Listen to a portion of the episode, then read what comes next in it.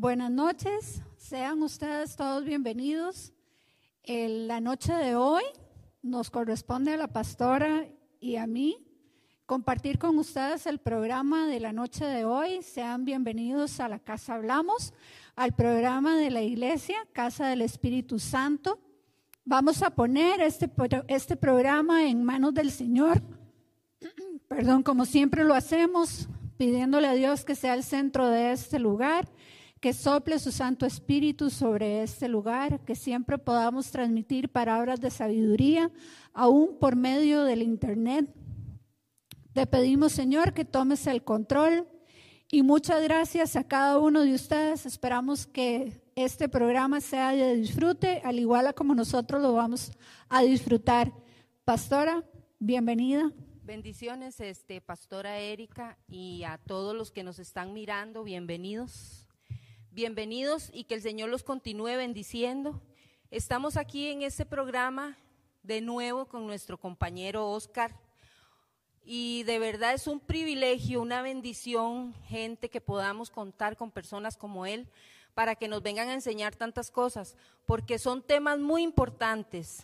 Así es que eh, les invito a que se sienten o se pongan de pie, lo que quieran hacer ahí en sus casas, y vamos a dar inicio al tema del día de hoy. El tema que hemos elegido se llama resentimientos. Y pues a mí me llama mucho la atención porque yo siempre he pensado, Oscar, bueno, primero le voy a dar la bienvenida para que usted salude a la gente que está en la casa. Hola, buenas noches. Encantado de estar acá de nuevo, ¿verdad? Este, la vez que me invitaron me gustó mucho, más por este formato, ¿verdad? Que, como que crecemos todos juntos, ¿verdad? Este, y a todos los que están allá, ¿verdad? Este, que ojalá les sea positivo, que ojalá les sea bueno para su vida, porque eso se trata, de, de dejar alguna huella positiva en algo que esté mal. Exactamente, claro. Es eh, poder ser de bendición y de provecho para la gente que nos está mirando. Eh, bueno, Oscar, para empezar con el tema eh, que me apasiona de verdad, en, verdad me he hecho como, como que se me ha despertado esa curiosidad, más que curiosidad, no sé, no sé cómo decirle. Me gusta el tema, me, me, me atrae, me gusta estudiarlo, me gusta buscar, me gusta saber, porque en realidad eso, los sentimientos del ser humano son un montón. Y por ende, resentimientos, ¿verdad? Entonces yo me ponía a pensar y yo decía, wow, en realidad el ser humano es como un baúl. Es como un baúl lleno de cosas, lleno, lleno de cosas, y uno no sabe qué hay ahí adentro y van saliendo a lo largo de nuestra vida casi que desde que estamos en el seno de nuestra mamá. ¿Verdad, Oscar?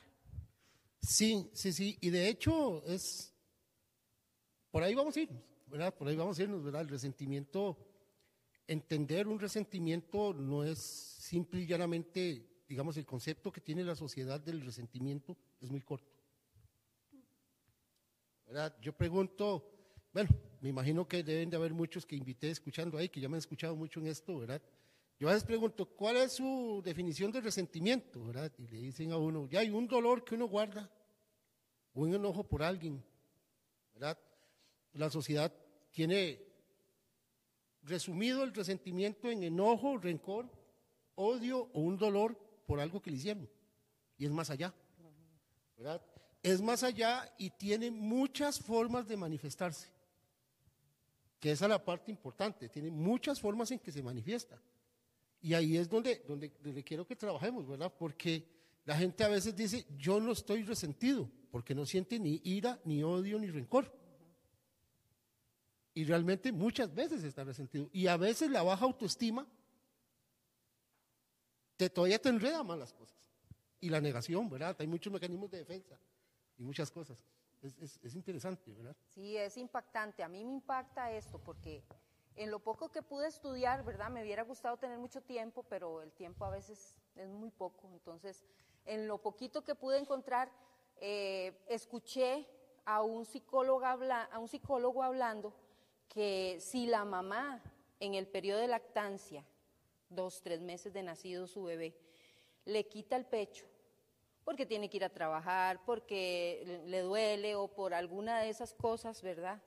Que a uno le dicen, el bebé siente la lejanía de su mamá y ya ahí, ahí se gesta un resentimiento.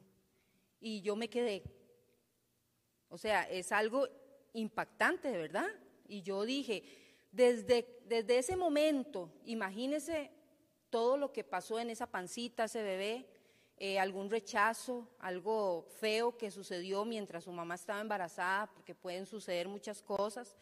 Eh, el no querer, ¿verdad? Que ese hijo nazca, el tener ese temor de que ese bebé nazca, ¿qué voy a hacer? ¿Cómo lo voy a, a cuidar? No sé nada. El bebé todo eso lo empieza a succionar y a entender y se va formando desde ya ahí un resentimiento. Depende. Es que, es que, también hay, no solamente lo feo, también lo bonito. Exactamente, ¿verdad? sí. Porque tomamos como un concepto de resentimiento un sentimiento que se vuelve a resentir. A O sea, resentir. un sentimiento que se repite. Se repite. ¿Ok? Lo único que necesita es un detonante para que se repita. Y el detonante puede ser externo o interno. Es- ese es el asunto. El asunto no es solamente que alguien me detone el resentimiento, porque yo puedo detonarlo con la mente. La mente tiene algo, la mente tiene algo que- que es maravilloso, pero también puede ser perjudicial en una persona resentida. Y es que cuando tú piensas algo, la parte del cerebro que interpreta ese pensamiento a veces no sabe si es un pensamiento o una realidad. Entonces decide sentir igual, como si estuviera pasando.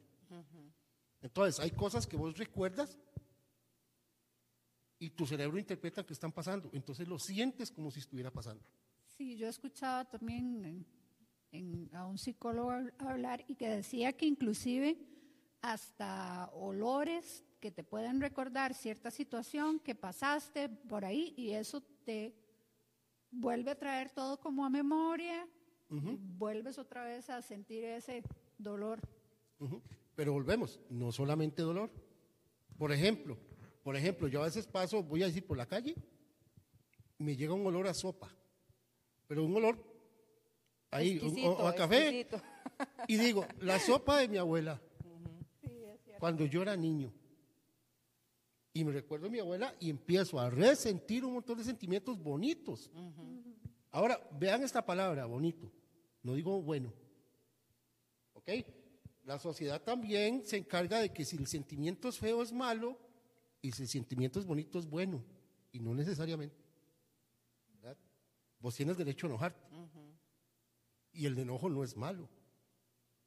Si traes resentimiento, el, el enojo se va a salir de su cauce, se va a salir de su sentido, se va a salir de su misión. Como dicen los alcohólicos anónimos, se va a desbordar o mal encauzar y ahí sí se convierte en lo que llaman un defecto de carácter.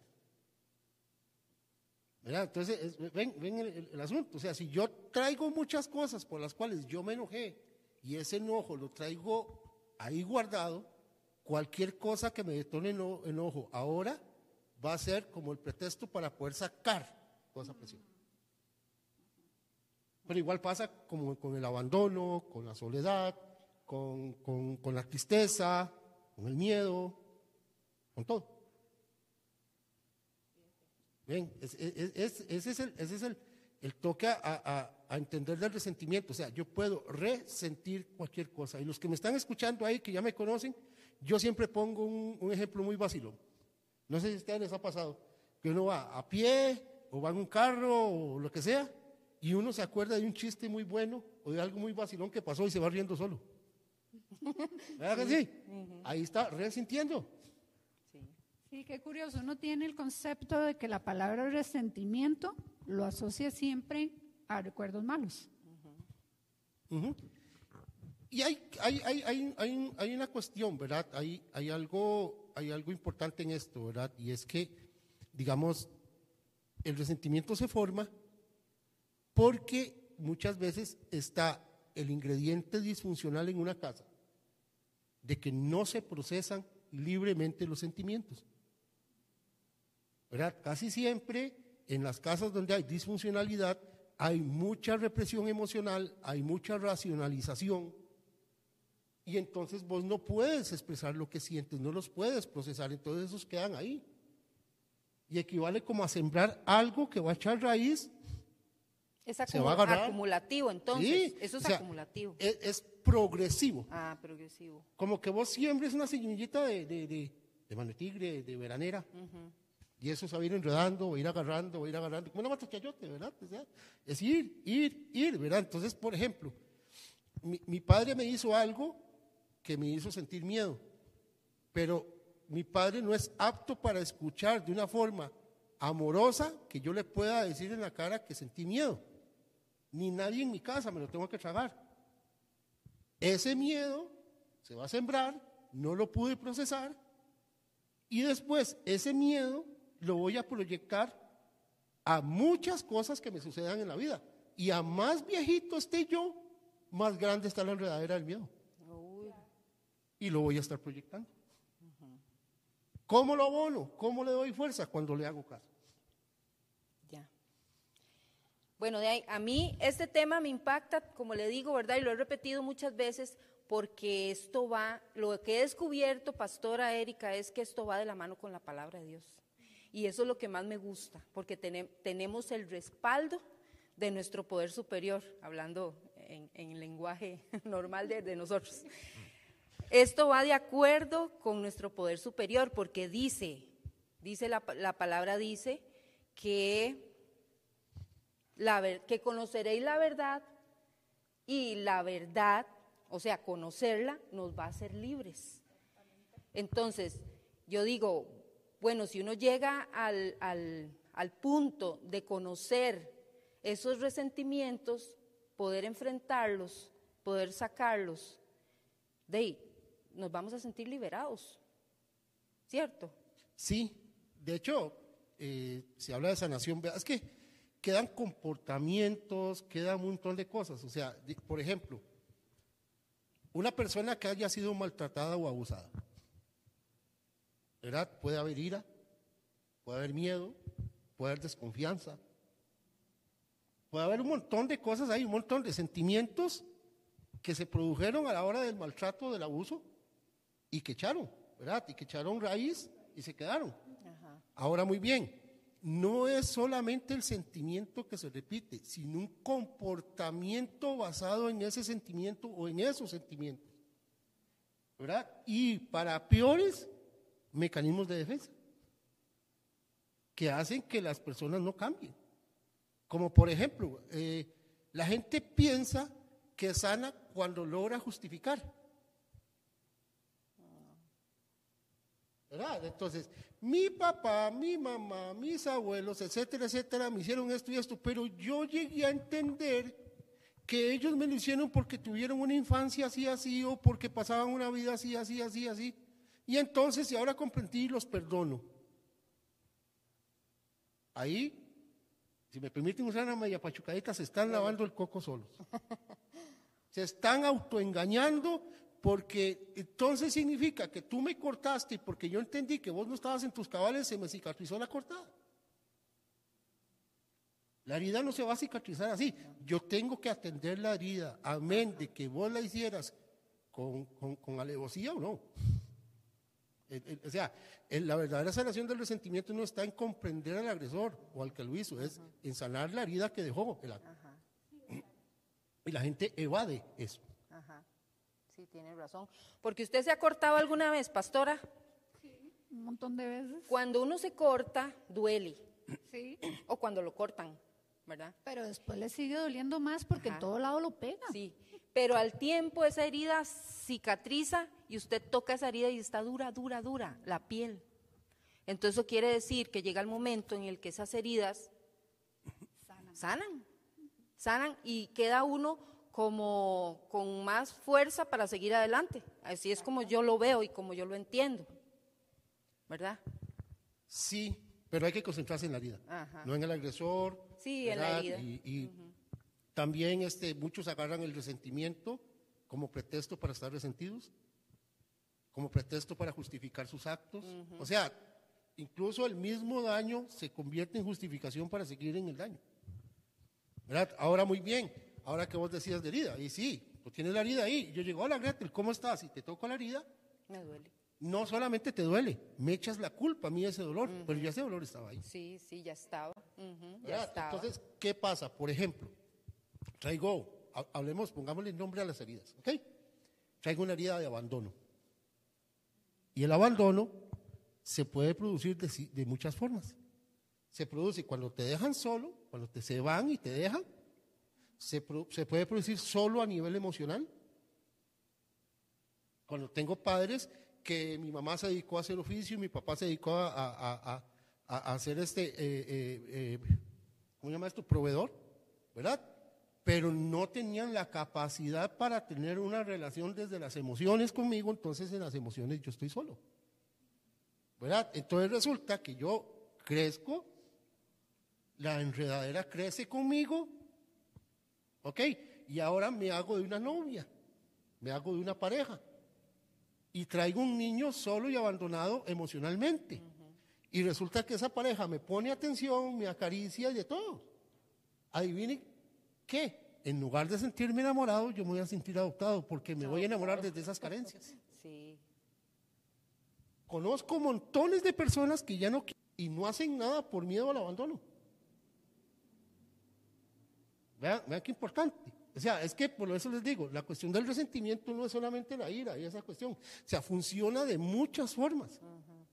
Por eso, digamos, la, la psicología tiene, la psicología tiene la famosa sanación de niño, eh, los grupos de 12 pasos tienen el famoso cuarto y quinto paso, sexto y séptimo para trabajar con defectos de carácter, que sería el comportamiento mal encausado. O sea, casi que todas las filosofías que tienen que ver con la sanación de una persona tienen una parte para trabajar esto. Porque es esencial que una persona sane sus emociones. sí. La sane, es esencial. Por más inteligente que sea una persona, una persona tiene ese ingrediente que es un ingrediente bendito, que tiene que ver con su esencia espiritual. Yo, yo siempre he dicho que los sentimientos son el puente entre lo físico y el espíritu. Y si los sentimientos están mal, lo que salga de tu espíritu se va a contaminar y va a salir en forma de efecto de carácter. ¿Cuántas personas están abocadas a dar un servicio a los demás, pero nunca hacen nada por sí mismas? Cualquiera de nosotros los vemos y vemos una persona davidosa, entregada, pero realmente está huyendo de su amargura, se refugia en un servicio, sirve, pero nunca se da nada. Entonces, hasta en una forma positiva se puede uno esconder del abandono. Imagínense ustedes. Imagínense. Ese es el asunto. Resentir, volver a sentir. ¿Ven? Y- Volver a sentir. Y en esto coopera mucho la represión emocional. Por eso le digo, en la represión emocional es como que tú le calles la boca a un hijo. ¿Verdad? Antes, ¿verdad? Este, usted decía una verdad, cállese, no le falta el respeto a sus mayores. Aquí el que manda soy yo, usted equivocado no, usted hace caso, el que manda soy yo. No me digan eh, trabajo, fanatismos, qué sé yo, montones de cosas donde vos te agarras para huir de ti. De la enredadera. Sí. bueno, como por ejemplo, eh, Oscar, la palabra de Dios a nosotros nos dice en una parte de, de ella, eh, alguien le pregunta a Jesús y le dice, maestro, ¿cuántas veces debo perdonar? Y él se vuelve y le dice, siete. No, él no se vuelve. Él mismo le pregunta, siete, Señor, siete. Y Jesús se vuelve y le dice, no, hasta 70 veces siete. Entonces, el perdón procesado, como dice Oscar, es parte de nuestra vida todos los días y a cada momento. Perdón. Esa palabra se las trae. ¿Sí? Porque la gente piensa, eh, no es lo mismo perdonar que perdonarte. Ok, son dos cosas totalmente distintas. Perdonarte. ¿sí? Y, es, Hay que donar eh, el o sea, y eso no es perdonarte, no sirve si yo no he alcanzado el perdón. El perdón, sí. Perdonarte equivale a justificarte y no sana mi herida. Sí. Como dicen, yo perdono, pero no No olvido. olvido, O sea, dice mucho. no he perdonado nada. No ha perdonado nada. Vean, Es que yo, yo, yo, trabajo todos los días con todo esto, ¿verdad? Y, y uno, y las personas va a pensar de que estoy hablando solo de gente con adicción, ¿no? Yo, eh, la mayoría de estos casos se ven en las familias y gente, otras gentes que yo atiendo por aparte, ¿verdad? Y hay gente que llega y dice, por ejemplo, eh, yo perdoné a mi papá porque me pegaba mucho. Ok, muy bien, ya yo no siento ni ira ni rencor ni nada por allá. Pero llega y los ve uno con los hijos y son unos sobreprotectores que le están haciendo daño a la, a la autoestima de los hijos y llega y dicen que mis hijos tengan lo que yo no tuve, que mis hijos no pasen por lo que yo pasé. Ni siquiera se están basando en el amor, sino en su pasado. ¿Eso qué significa? Todavía están resentidos. Todavía están resentidos, sí. Eso, eso es un trato basado en el resentimiento. Tanto daño se le hicieron así, con el maltrato, como lo están haciendo como las... Hay procesos, es que, es que vamos, o sea, si vos tienes... Eh, bueno, yo que me, que me, relaciono mucho con los 12 pasos y todo eso, ¿verdad? Tengo muchos dichos, de por ahí. como los alcohólicos anónimos que dicen que las vueltas con un tornillo para entrar son las vueltas con un tornillo para salir. Vuelven, ok, entonces, si vos estás en X estado emocional, con X tipo de problemática aquí, debido a todos los daños emocionales que traes, y eso fue un proceso, tienes que haber llegado con un proceso ahí. Entonces tienes que iniciar un proceso como para devolver, ¿verdad? O sea, de hecho, veámoslo así yo te paso a vos un cuchillo aquí, duró fracciones de segundo en herirte, pero ¿cuánto dura sería en sanarse? Es un proceso. Eso, eso si la comienzas a curar. Si no la sanas, con el mismo proceso se va a poner peor. Sí. ¿Ok? Se puede infeccionar. Ok, muy bien. Entonces, igual es la cuestión del resentimiento. Yo siempre he dicho que empezamos, primero que todo, por buscar la ayuda correcta. No evasir. O sea, la ayuda correcta es aquella ayuda con una persona o qué sé yo, que nos ayude a ver el problema de directo, a la cara, como digo yo, sin evasiones. Permitirme ser confrontado. ¿Por qué permitirme ser confrontado? Porque yo soy el que estoy yendo de mecanismos de defensa y un montón de cosas que no me permiten. Por ejemplo, los mandatos. No sé si la vez pasada que estuvimos hablando acá de codependencia, ¿verdad? Hablaba yo del famoso mandato de que, y esto se lo, bueno, ahora más de uno debe estar escuchando esto y se debe estar acordando tal vez que alguno lo agarré por ese ejemplo, Yo le digo, bueno, ¿qué pasa si yo llego y me abro y te pego un manazo aquí en la cara, mano abierta? Y me dice, oh, yo hasta lo odio y me sí, ok, muy bien, se para, pero ¿qué tal si los compañeros no le dejan hacerme nada y yo me voy riéndome? Ah, yo me quedo odiándolo. Ah, y si eso pasó hace 15 minutos y llego yo otra vez y le digo, mi amigo, y lo voy a abrazar, y me dice, no, hombre, ni se me arrime. Ah, y si yo fuera su mamá, se hace así. No, es que mi mamá es otra cosa, le digo, es peor. ¿Por qué? Porque te está haciendo lo mismo que te hice yo por una persona que supuestamente tiene que amarte y respetar. Es que con la madre no se puede, ahí está el. Entonces, yo sentí lo mismo, pero llegó el mandato y me hizo tragar. ¿Ven? E, ese, montones de mecanismos de defensa, de mandatos y todo. Entonces, permitirme ser confrontado. ¿Ok? Y empezar primero que todo a trascender sobre los mandatos y los mecanismos de defensa y darme el permiso de sentir lo que tengo que sentir. En sanación de niño interior, que es muy vacilón, la gente piensa que el niño interior es solamente la infancia. ¿Verdad? Y no, es el, niño interior tiene que ver con el concepto sentido de la vida. O sea, es la parte de nosotros donde van a parar sentimientos, resentimientos y carencias. Cuando yo empiezo a expresar lo que siento, le estoy dando libertad a mi niño a que hable. Porque el niño no habla con la boca, habla con las emociones. El niño, O sea, usted ha visto que un niño abraza más y hace más cosas que el te amo, que el te quiero. Siempre es más, más emotivo, ¿verdad? Vamos a la infancia porque muchas veces en la infancia se graban muchos sentimientos que van a estar dentro de nosotros, llamamos sentimientos madres, ¿verdad? que van a estar repitiéndose, resintiéndose a lo largo de la vida. Entonces muchas veces sí, hay que ir a la infancia, hay que hablar sobre la infancia, pero lo primero que todo es aprender a expresar lo que se siente. Sí, no se conoce nada. Nada. Y lo, y lo, y lo, y lo peor, lo peor es que, digamos, hay un miedo, la gente tiene mucho miedo a conocerse, la gente tiene mucho miedo a descubrirse.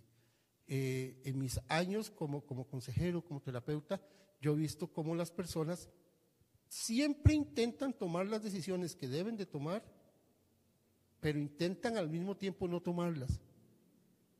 ¿Cómo van a una terapia? ¿Cómo asisten a un grupo?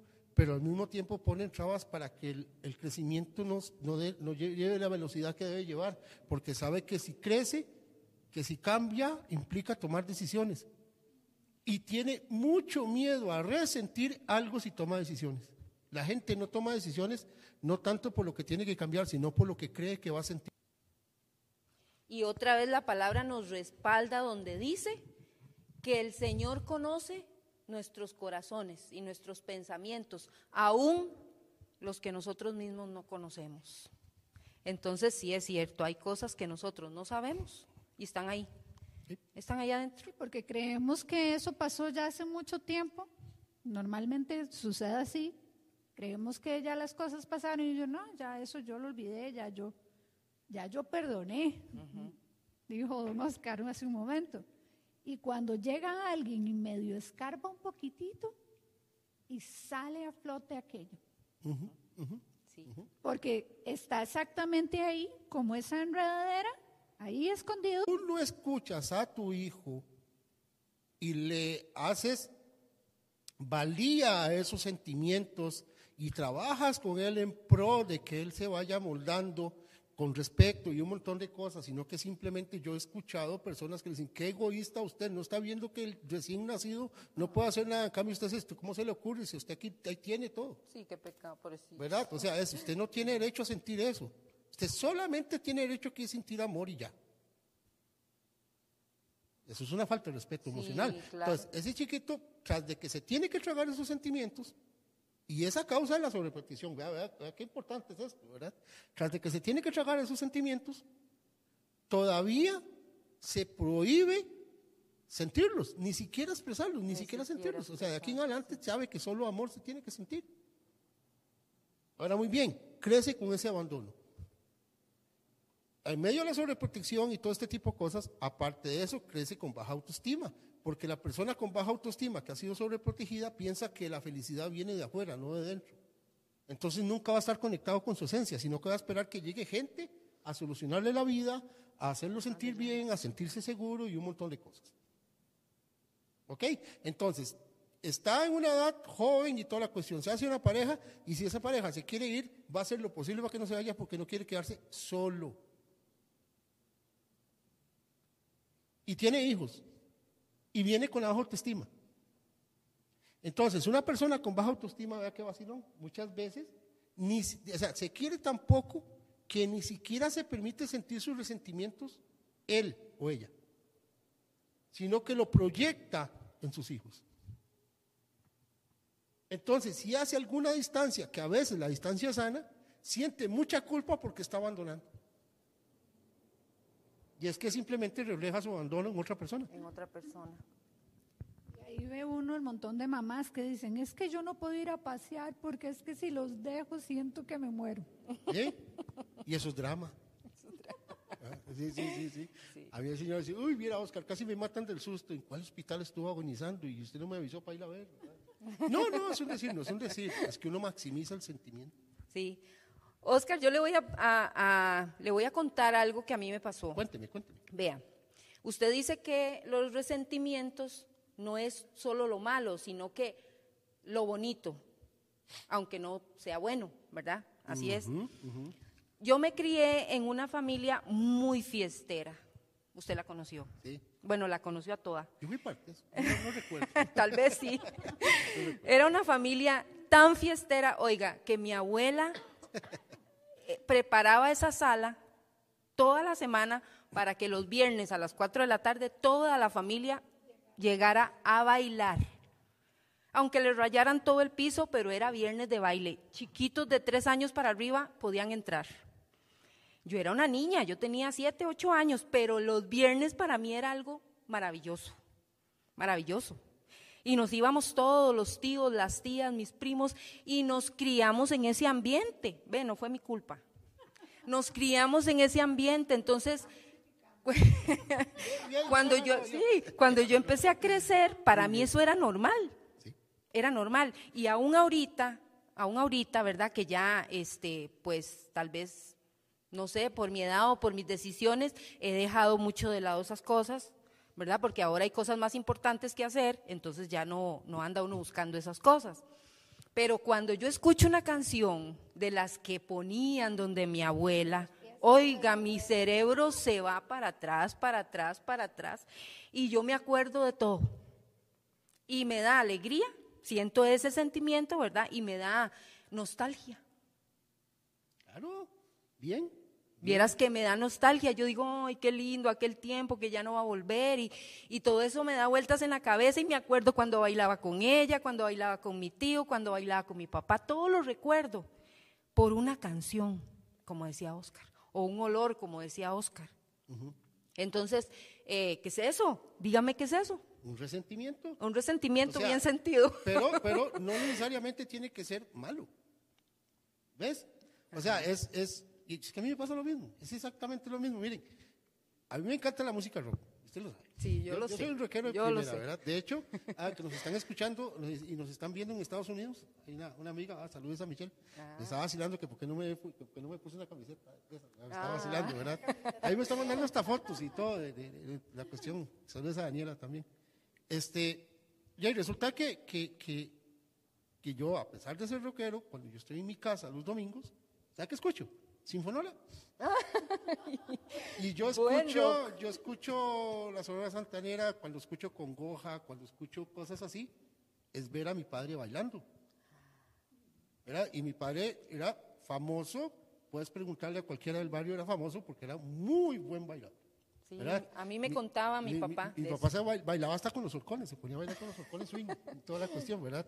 Entonces, obvio, ahora que yo me doy un poquito más de permiso, yo recuerdo eso y lo recuerdo con agrado, siento sentimientos agradables, pero también recuerdo inmediatamente voy al otro lado y recuerdo también las otras cosas que sucedieron. Y entonces empiezan a aparecer las otras cosas. ¿Verdad? Entonces, ¿qué es eso? Resentir. Pero ahora yo puedo llamar a alguien y decir, recordé, pensé y estoy sintiendo esto y esto y esto. Lo que yo trato ahora es de no proyectar esos sentimientos y el perdón llega cuando tú sanas la herida.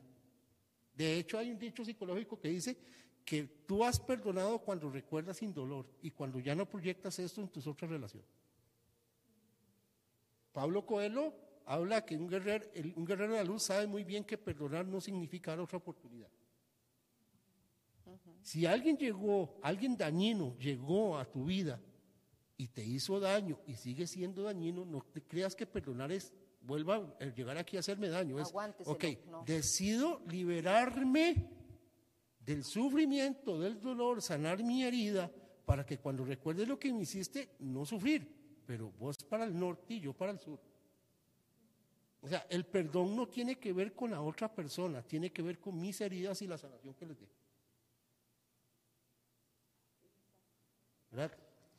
Eh, Oscar, y esa gente, esa gente que está resentida, bien feo, ¿verdad? Porque hay mucha gente que, que, expresa un resentimiento bastante pesado. Nosotros lo hemos visto en las actividades de varones o de mujeres. Hemos visto una mujer de 70 años llorando por algo que le pasó de muy chiquitita, ¿verdad? O por alguna cosa que le hizo su papá o un tío o alguien y la hemos visto llorar y gritar desesperadamente porque le duele, ahí adentro le duele, la herida está ahí y está abierta. Hombres de 70 años llorando porque su papá, qué sé yo, no les compró una bola que querían y les duele a los 80 años todavía. ¿Eso qué es? Eh, o sea, sí les duele porque ellos lo expresan, me duele, pero llegará el momento en el que tenemos que dejar de, de parecer víctimas, no parecer víctimas o, o transformarnos por dentro de alguna manera y de ahí tomar esas situaciones y de ahí ponernos como, como la Mujer Maravilla o Superman, digo yo, ¿verdad? Algo así como que no le pegue nada a uno, porque de ahí, ¿en qué quedamos ahí? Ahora lo que hablábamos, que tal vez quedó inconcluso ese, esa partecita, hablábamos de proceso. Ajá, de un proceso. Ok, cuando tú logras identificar un daño, Obviamente, si estamos hablando de una herida, te va a doler. O sea, pero dolor por sí solo no es un sentimiento. Yo siempre enseño que tal vez por ahí te mando traer la rueda de sentimientos y la puedas compartir con la gente, ¿verdad? Para que la gente aprenda. Claro. Porque, digamos, ah, ya deben de estar empachados los que me están escuchando esto, ¿verdad? Es decir, o sea, si usted, yo le digo, ¿y eso que te hace sentir mal? Mal no es un sentimiento. Ni bien, ni me gustó, ni no me gustó, ni dolor, ni me parece, no me parece. Voy a expresarte lo que siento. No me gustó lo que me hiciste, ni que fuera un gallo pinto. O sea, no, no es eso. O sea, ¿cómo yo, yo tengo que de- aprender a identificar el sentimiento con el nombre y empezar a manifestarlo. O sea, ¿Eso me hace sentir dolor o eso me hizo No, dolor- vida? dolor no es un Por sentimiento. ejemplo, por ejemplo, es que, es que vea, lo que hace, vea lo que hace la persona. Me hiciste algo que me hizo sentir ira. Me dolió lo que me hiciste. Me hiciste algo que me hizo sentir agredido. Me dolió lo que me hiciste. Me hiciste algo que me hizo sentir rechazado o despreciado. Me dolió lo que me hiciste. Me hiciste algo que me hizo sentir humillado. Me dolió lo que me hiciste. Todo o no me gustó lo que me hiciste. No me gustó. Y no es lo que me hiciste. No me gustó lo que sentí con lo que me hiciste. Cuando tú no identificas el sentimiento con el nombre, no lo estás expresando, no lo estás procesando. Estás diciendo un estado de ánimo, no un sentimiento.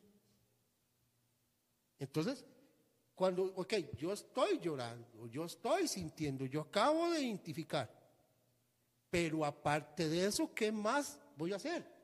Ese es el principio. Es como destapar, como quitarle, como que esto esté aquí, esté pegado. Ustedes han visto la herida infeccionada, ¿verdad? Que esté, que esté, que esté pegado ahí. Yo hice esto y se despegó y me dolió. Quedó la herida expuesta.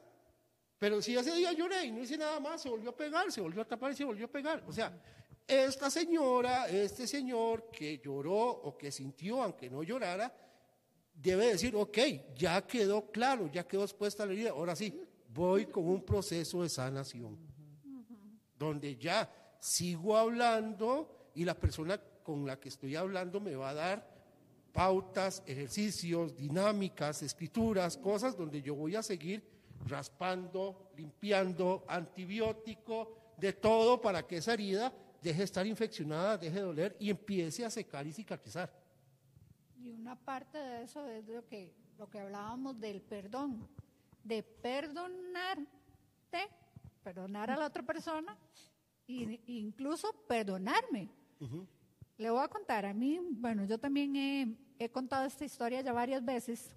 A mí me pasó que cuando yo fui a, un- a mi encuentro personal, yo iba como la mujer maravilla, dijo la pastora. Yo decía, no, hombre, a mí que me van a venir con nada, si yo estoy bien en todo. Sí, sí, sí.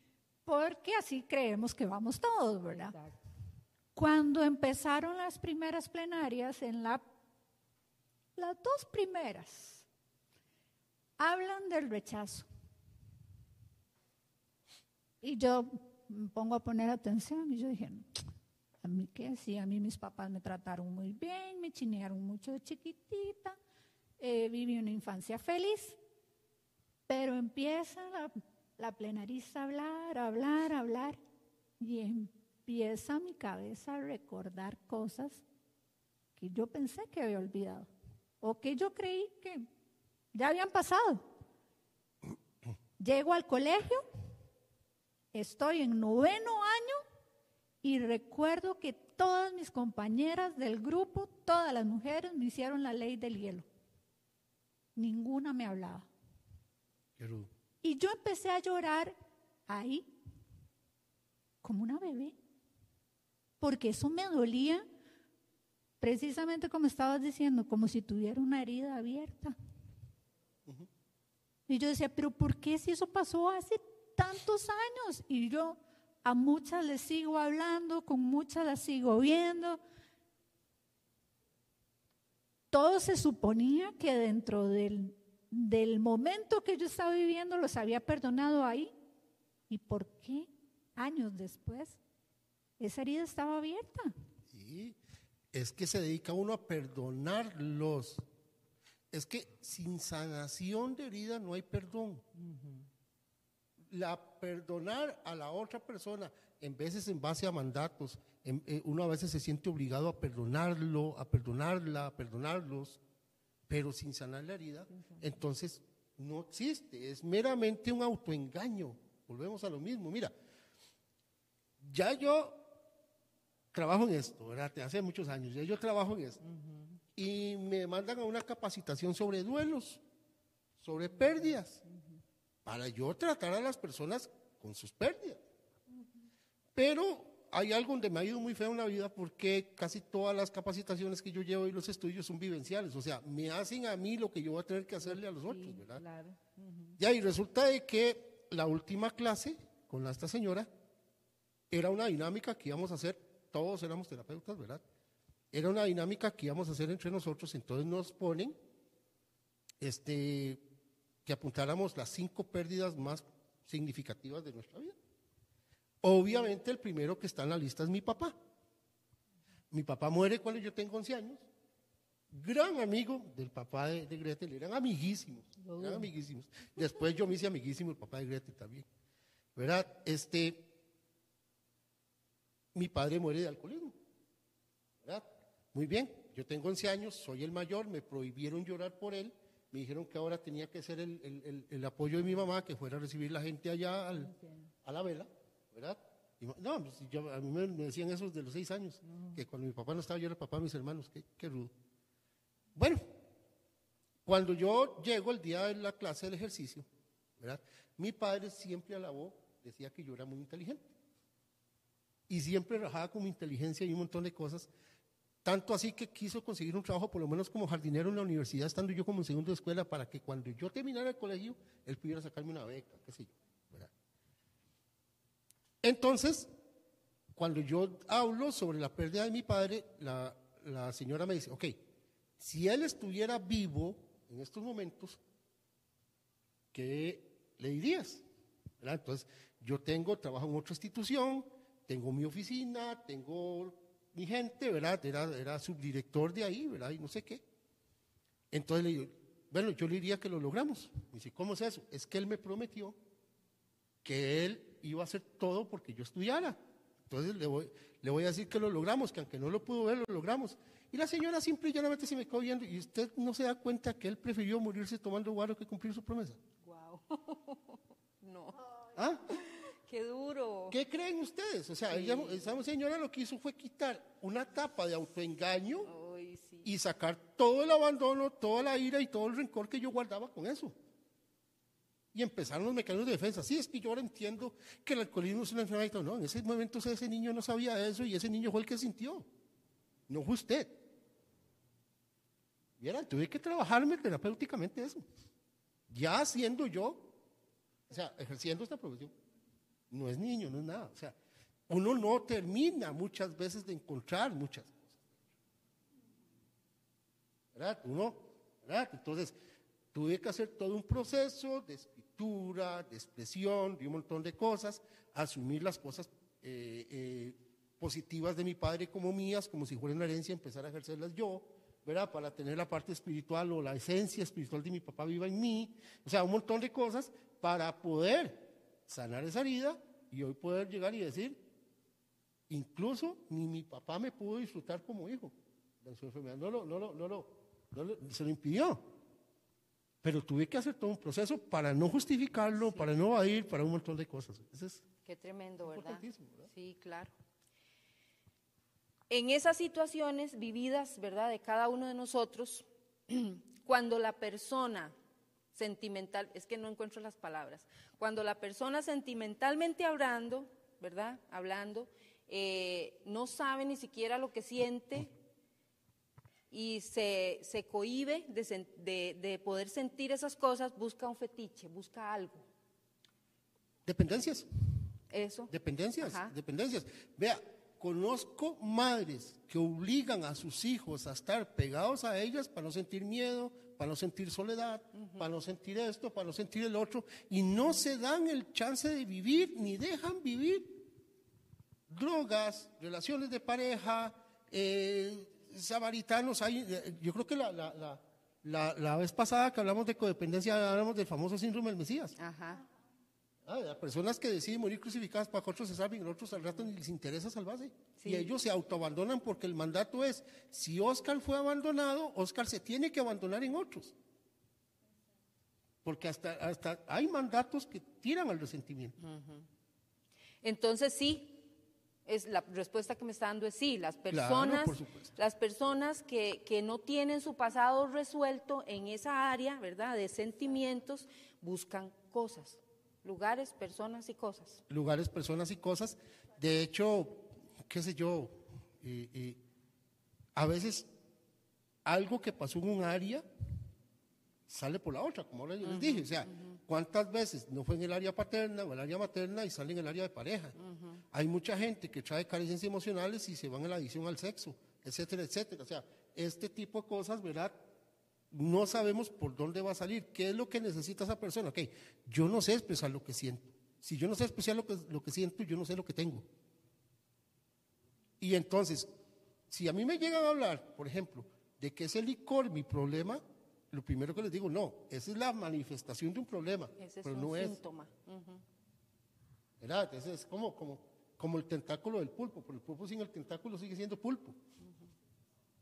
¿Verdad? ¿Qué hay atrás que me obliga a mí a hacer esto? Tengo problemas con la relación y si quieren hablar solo de la relación, ahí lo que quieren es evadir el problema, porque esa es la evasión. La dependencia o el fetiche, el lugar, persona o cosa, es la evasión del problema. Es crear un problema aquí afuera para evadir el problema de adentro. ¿Verdad? Y a la vez culparte de lo que yo siento, pero muchas veces digo, mira, y solo con esta persona lo ha sentido, no toda la vida, entonces no es esta persona, es Sí, que usted. normalmente se justifican para seguir haciendo lo que están haciendo, digamos. por así Sí, es, es el fetiche. que es una, que- una justificación. Sí, para sí, que sí. nadie les diga nada y para que Exacto, ¿no? puedan Del pobrecito que yo, están. de que, de como mi papá fue alcohólico y mi papá fue agresor, entonces de yo por herencia tengo eso, entonces más bien pobrecito yo, porque de yo fui el que me tragué todo eso y yo fui el que esto, y yo fui el que el otro, y entonces no ven que más bien ellos tienen que sanar, ellos, digamos, su niño interno, para ya poder tener esa área libre y dejar de justificarse y de culpar a otros. Otra cosa, la depresión, la famosa depresión el- de la que todo mundo se escuda, ¿verdad? Se escuda porque ese es un escudo, la depresión es un escudo, pero viene también a causa de un pasado no resuelto, porque eso nos hace sentir muchas cosas que no deberíamos de sentir y nos, nos empieza esa depresión. No sé si usted conoce personas con depresión, pero es algo increíble, o sea, se quieren morir, no quieren a nadie, todo lo ven oscuro. Sí.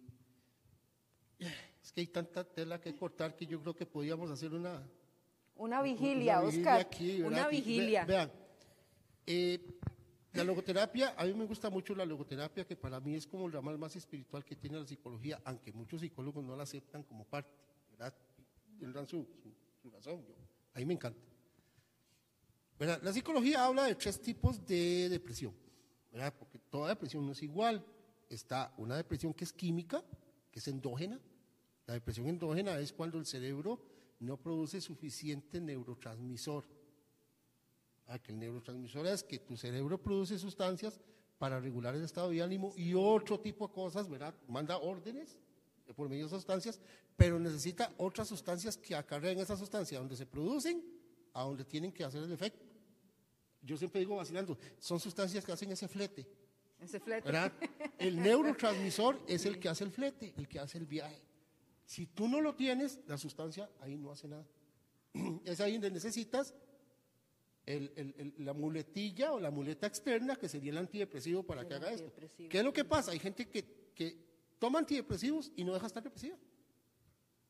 Sí. ¿Verdad? ¿Qué es lo que pasa? Y uno dice, pero si ya se está tomando lo- el faltante, ¿qué es lo que pasa? Bueno, muy bien, puede ser que tenga depresión exógena. Por eso es que siempre se, siempre se, siempre se, se, se- se recomienda que una persona con depresión, aparte de llevar su medicación, lleve terapia. Porque la depresión exógena, exógena da cuando yo no traigo la capacidad de, de procesamiento de los sentimientos y las emociones la reprimo y esa represión se vuelve en contra mía. Me autocastigo con tristeza, con no encontrar motivación y un montón de cosas y me vuelve dependiente. Como yo me estoy tratando mal, tú, tú, tú, tú vas a ser el responsable de sacarme de este hueco, no yo. Además que hay otro vicio, que es un tipo de adicción, que ya nos podríamos hablar de adicciones, sería bonito, ¿verdad? Este, este, ¿cómo se llama? Hay una adicción que es la adicción al drama. Hay gente que no es depresiva, es dramática. Dramática. ¿Ah? Y los que me están escuchando, que saben que lo hablamos, ¿se acuerdan ahí algo más de uno del síndrome del PDM? ¿Se acuerdan? El síndrome del PDM es el síndrome del pobrecito de mí. Y la gente se comisera, la gente se victimiza, la gente entra en drama y cree que está en depresión, pero realmente eso es que es adicto a sentirse lástima. ¿Verdad? Y, eh, sí, sí, de la depresión exógena tiene que ver con la respuesta emocional que le doy a la realidad. Y hay otra depresión que llama la larvada, así lo dice la logoterapia. Y dice que es la, la depresión cuya respuesta emocional es por lo que pasó hoy. Nada más. Hay gente que viene triste, ay, cómo tuve trabajo, ay, no tuve nada que hacer, qué solazo hizo, ay, no hizo sol y llovió. Y dice, ay, por, por todo se deprime, por lo que pasó hoy. Es la respuesta al hoy. Pero la Biblia dice que el corazón alegre el rostro. Hermosea el rostro. Entonces, de ahí a eso queremos llegar, ¿verdad? Sí. Pero ven qué interesante todo este tema, ¿verdad? Es demasiado, demasiado profundo, demasiado grande, extenso. Me gustaría de verdad tener mucho tiempo para seguir conversando de todas estas cosas. Sé que a la gente que nos está viendo le ha servido muchísimo, muchísimo todo esto que hemos conversado. Eh, les prometo que va a haber una secuencia de, programas porque esto nos ayuda a todos por parejo, a mujeres, a hombres, a padres, a madres, a todos. Y yo creo que si eh, Oscar nos da la luz roja, vamos a hacer una secuencia. Mejor, la verde. Mejor la verde. Bueno, la verde. y cuando quieran, yo estoy para servirles. A mí, tú sabes, lo que me encanta a mí dar servicio, ¿verdad? Y entonces, sí, claro, sí. Para mí esto es la oportunidad de, de, de, ejercer mi sentido de vida. Este es mi sentido de vida. Sí, claro. Entonces, aquí estoy como, como en casa. No, no. Me gusta. Rana y su charco. Sí, sí, no darle gracias a todos también los que los que están poniendo sus comentarios porque hay mucha gente conectada, todos sus, seguidores. Cuéntenos algunos comentarios, pastora. Vamos a ver, aquí está diciendo Jackie dice ¿Qué tan cierto? Hasta se me hizo un nudo en la garganta y eso que he venido trabajando. Después por aquí también Andrés Rodríguez dice, muy buen tema, bendiciones, saludos cordiales, mi estimado amigo. Después este mismo Andrés Rodríguez dice, mi esposa y yo estamos llevando un curso que se llama Escuela para Padres y se relaciona mucho con el tema. Muchas gracias por bendecirnos con esos temas. Qué bien. aquí está saludando Michelle. Saludos, Michelle, a Estados Unidos. Sí. Eh, estamos cruzando fronteras, Ay, qué bueno, qué bueno. Eh, por aquí vamos a ver. Había uno que estaba diciendo que no estaba empachado de esos temas, pero ya se me perdió el. Porque usted dijo que, que tal vez están empachados. Hay gente que lleva un eh, seguimiento conmigo desde hace tres años, imagínense. Aquí alguno de todos puso que no estaba empachado, pero ya se me perdió el nombre. Bueno, si se te perdió. Aquí está, Cintia Gómez. Ah, Cintita, Cintita. Dice, hola, no, no, Oscar, no estamos empachados. Usted es un excelente profesional y ser humano. Ya, imagínate, y me vuelve a escuchar mañana, mañana nos vemos de nuevo, Cintita. Qué lindo, ¿verdad? Qué lindo sentirse útil, sentir que uno puede con su vida cooperar a que mucha gente se sienta bien, se sienta mejor. Exacto. Aquí tenemos una pregunta. Stephanie Araya pregunta, entonces podemos decir que el resentimiento y demás también se asocia con enfermedades. Por supuesto. Y saluda a Stephanie, es muy buena amiga mía. Stephanie, eh, sí, de hecho, vea, la represión emocional se va a manifestar de muchas formas. ¿Ok? Y una de las cosas es, digamos, de que cuando vos te reprimes emocionalmente, uno de los, uno de los efectos negativos es que esta represión va a hacer mella en tu sistema inmune.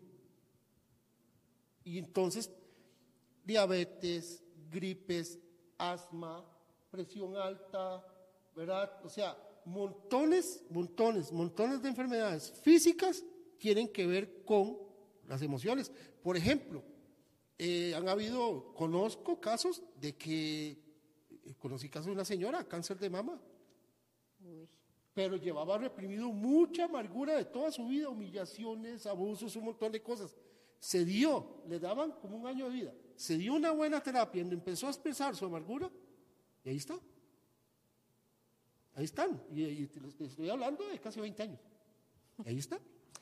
Vea. O Oscar. sea, es- No les puedo decir que está curada ni nada. Simple y llanamente tendrá su cáncer o no, no sé, pero ahí está. Y no está en una cama. Yo conozco una señora, eh, muy linda ella. Cuando ella estaba con su esposo, tenía todas las enfermedades habidas y por haber. Era una mujer reprimida. Yo sé que me está viendo, yo sé que está escuchando este programa. Era una mujer encerrada, o sea, eh, por estar bien con su pareja, era una mujer reprimida, no, no era libre, no podía expresarse. Entonces tenía todas las enfermedades. Se, me- se murió su esposo, se murió todo lo demás. Es una mujer sana, es una mujer libre, no tiene nada, todas las enfermedades se le fueron. Es increíble, sí, se fueron con el marido. Saludos, ya sabe la que me está viendo de quién estoy hablando. Y, y es increíble, de verdad es increíble. Osquitar, una cosa. Eh, las, los resentimientos muchas veces empiezan a crecer en nosotros cuando, cuando y, y uno, digamos, se le pregunta a alguien, es que mi mamá y es que mi papá. O sea, esas dos, esos dos personajes fueron como, como el detonante, ¿verdad?, para esos resentimientos. Si nosotros llegamos a aceptar, como usted decía al principio, digamos, hay que perdonarlos, pero para mi proceso es bueno aceptar que mis papás me dieron lo que pudieron. Sí, vamos a ver, vamos a ver. Eh, esto tiene que ver mucho con el ego, ¿ok? Y volvemos al empacho, que dice Cintita que no, pero ah, siempre lo explico así y cada vez que yo hablo yo necesito explicar lo que es el egocentrismo, porque la gente muchas veces lo confunde con egoísmo o con soberbia, ¿verdad? Una persona egocéntrica es aquella que gira en torno a su propia forma de pensar. Que todos Entonces, tienen que pensar como o sea, yo y no, eso se- es, esa es la soberbia. esa Es soberbia. lo que, a como yo veo la vida, así es. Entonces, si yo pienso que todo el mundo me maltrata, yo voy a ser un víctima porque todo el mundo me maltrata. Y eso es lo que yo pienso. Y yo le hago caso a mi forma de pensar. O sea, tengo como mi propia forma de pensar como un Dios, como un poder superior. ¿Verdad? De hecho, puedo estar, pensado, puedo estar pensando que en todo estoy equivocado y que esa es mi verdad. Y tal vez no. ¿verdad? Bueno, muy bien. Entonces, el egocéntrico lo que tiene es que juzga. Porque una de las manifestaciones del ego es la victimización. ¿verdad? Pero realmente lo que trae uno es un mandato. Lo que trae uno es una cultura de alimentar el resentimiento, fortalecerlo. Y creo que si me dan la oportunidad, no me quiero ir sin decir esto, vea. Es tanto la cultura del resentimiento que uno puede llegar a decir mi papá, mi mamá, como dices vos. Pero en lugar de utilizarlo para sanar, lo utiliza para juzgar. Y entonces ahí está alimentando el resentimiento, lo está haciendo más grande. Y eso no es lo peor. O sea, si mi padre me abandonó, si mi madre me abandonó, si no hubo esa, esa, ese, ese clic, esa química, esa relación emocional sana entre mis padres y yo, lo que va a pasar es que yo voy a seguir haciendo relaciones que fortalezcan eso. O sea, si yo tengo abandono, yo voy a relacionarme con parejas que me abandonen. Si yo traigo la programación de ser un héroe, o sea, que me encargo de todos, voy a conseguirme una pareja que permita que yo me encargue de ella. O viceversa, que se encargue de mí. ¿Verdad? Entonces yo voy a traer la cultura de alimentar el resentimiento con cuanto amigo, pareja, eh, institución o lo que sea que yo haga. Y eso hay que pararlo, por eso les digo, es solamente identificar sentimientos y los comportamientos. Y hay que trabajar en los dos. Aquí hay una pregunta de Rafa Vargas, dice, saludos Oscar. Rafita. ¿El resentimiento es enfermedad, emoción, sentimiento o cómo se puede catalogar? Si sabemos que es crónico, si no se trata. Ok, el, sentimi- el resentimiento es todo lo que usted dijo y más. Ok, pero volvemos, o sea, si usted ve, digamos, una herida, por sí sola la herida no es nada, pero se infecciona y entonces la herida es herida, infección, fiebre, dolor de cuerpo, sensi- sensibilidad, hay un montón de cosas. De hecho, hasta cambio de ánimo. uno no está bien si uno tiene un dolor. Exacto. ¿Verdad? ¿Qué es lo que hay que hacer? Lo malo es que cuando a uno le toca en la herida, en lugar de decir, me están tocando donde me tienen que sanar, dice, me dolió lo que me hicieron y se va. Muchas veces el buen terapeuta se queda a la mitad de trabajar una persona porque sintió y se fue. ¿Verdad? ¿Por qué? Porque la persona muchas veces insiste en tratar de seguir comiéndose la orilla de la pizza, pero es el centro. Se va a ir, ah, no llegar al meollo del asunto, como yo, ¿verdad? Entonces, Rafita, o sea, usted tiene razón, es todo eso y más. Por lo tanto, es que hay que darse el proceso y más, ¿verdad? Mientras yo perdono, me tengo que amar, porque el resentimiento no me permite amarme como yo debo de amarme, como me merezco amar. Muchas veces yo tengo que hacer por mí lo que los demás me hicieron en su momento. Primero por mí, porque nadie puede dar lo que no tiene. Yo no le puedo decir a usted que lo amo bien si no me se ama yo. Así es esto. Y el resentimiento no te permite amarte con sanidad. Claro, perfecto. Un día de estos, eh, yo estoy en el grupo de seguimiento pero a mí me cuesta mucho ¿Con, usted conectarme, me cuesta mucho, me cuesta muchísimo conectarme a la hora que ellos se reúnen por una u otra cosa, cursos o cosas así, o trabajo. Entonces yo lo escucho después. Eh, un día estos estaba escuchando y me gustó mucho, Oscar, me gustó muchísimo y quiero que con esto terminemos. No quisiera terminar, de verdad, pero tenemos que terminar por la restricción. Pero escuché una palabra que me quedó resonando en la mente. Sabemos que nuestro poder superior es el mismo, ¿verdad? Y que de la mano de Él podemos hacer muchas cosas, que nosotros como seres humanos somos cuerpo, alma y espíritu, tenemos que trabajar también nuestro espíritu, nuestro ser espiritual, es muy importante, ¿verdad? Y entonces usted dijo y habló de la palabra concebir, ¿se acuerda? Vea que sí lo oí. Concebir. Y yo escuché todo lo que usted explicó de esa palabra y me quedó, me quedó grabado. Me quedó guardado. Y yo quiero que usted explique a las personas que nos están viendo, porque sabemos que sin nuestro poder superior no podemos salir de estas cosas. Él es el primero, nosotros también ponemos de nuestra parte, pero Él es el primero, ¿verdad? En todo esto. ¿Qué es concebir? Ok, vean, yo siempre he dicho de que, de que a pesar de que uno pueda tener una creencia, un ritual, qué sé yo, donde uno trate de comunicarse con un Dios, con un poder superior. Nosotros llamamos poder superior, porque allá, como no tenemos una creencia fin, respetamos los diferentes tipos de creencias. Entonces, hablamos de un poder superior por eso, ¿verdad? Pero nosotros hablamos de que la relación con ese poder superior tiene que hacerse. De qué fácil es que haber heredado una creencia, ¿verdad? Y, hacerla mecánicamente, pero que mi vida vaya mal. ¿Por qué? Porque es que no tengo algo personal. Entonces yo hablo de que concebir significa crear vida, hacer vida. Y a partir de hacer esa vida, darle forma a esa vida. Concebir un poder superior tiene que ver eso, con hacerlo nacer dentro de mí e irle dando forma desde mi esencia. ¿Verdad? Y que entonces todo lo que yo tengo en las emociones, que los grupos de 12 pasos le llaman principios espirituales, que eso sea la manifestación de ese poder superior. ¿Verdad? Entonces, vamos a concebir o vamos a dar vida y le vamos a dar forma a vida. Pero eso es, como también yo creo que ahí mismo en esa charla dije, ¿verdad? Y si ustedes me ayudan, porque yo de la Biblia no sé mucho, pero por ahí dice que hay que limpiar la casa para que el huésped entre. No dice que es que el huésped, va a llegar a limpiar. Yo no puedo decir que el Dios en el que yo creo es mi poder superior cuando mi poder superior es la ira, es el miedo, es la tristeza, porque yo le hago más caso a la ira, al miedo y a la tristeza que a Dios. Yo no consigo una persona que diga que le entregó su vida a Dios y iba sufriendo. ¿Verdad? ¿Y es por qué? Porque no ha limpiado la casa, porque no ha concebido. Hay que concebir y a veces los dolores de parto duelen. ¿Qué se puede hacer?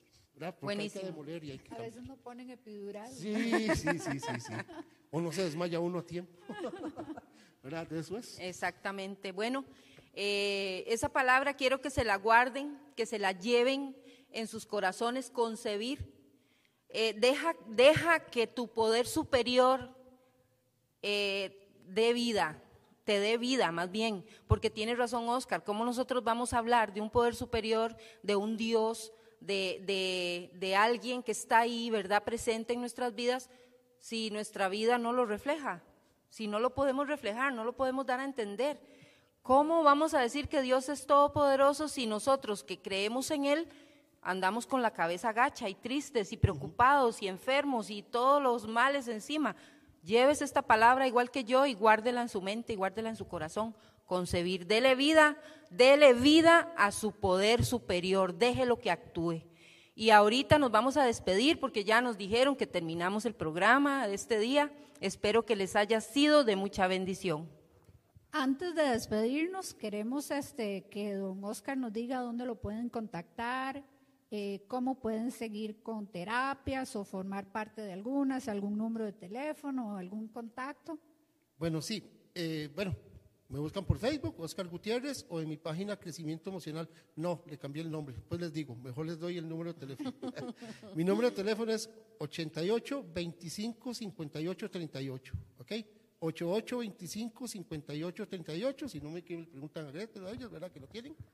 ¿Verdad? Es importante un proceso, ¿verdad? Ah, saludos a mi jefe, mi jefe me está viendo. Bueno, cero bullying el lunes.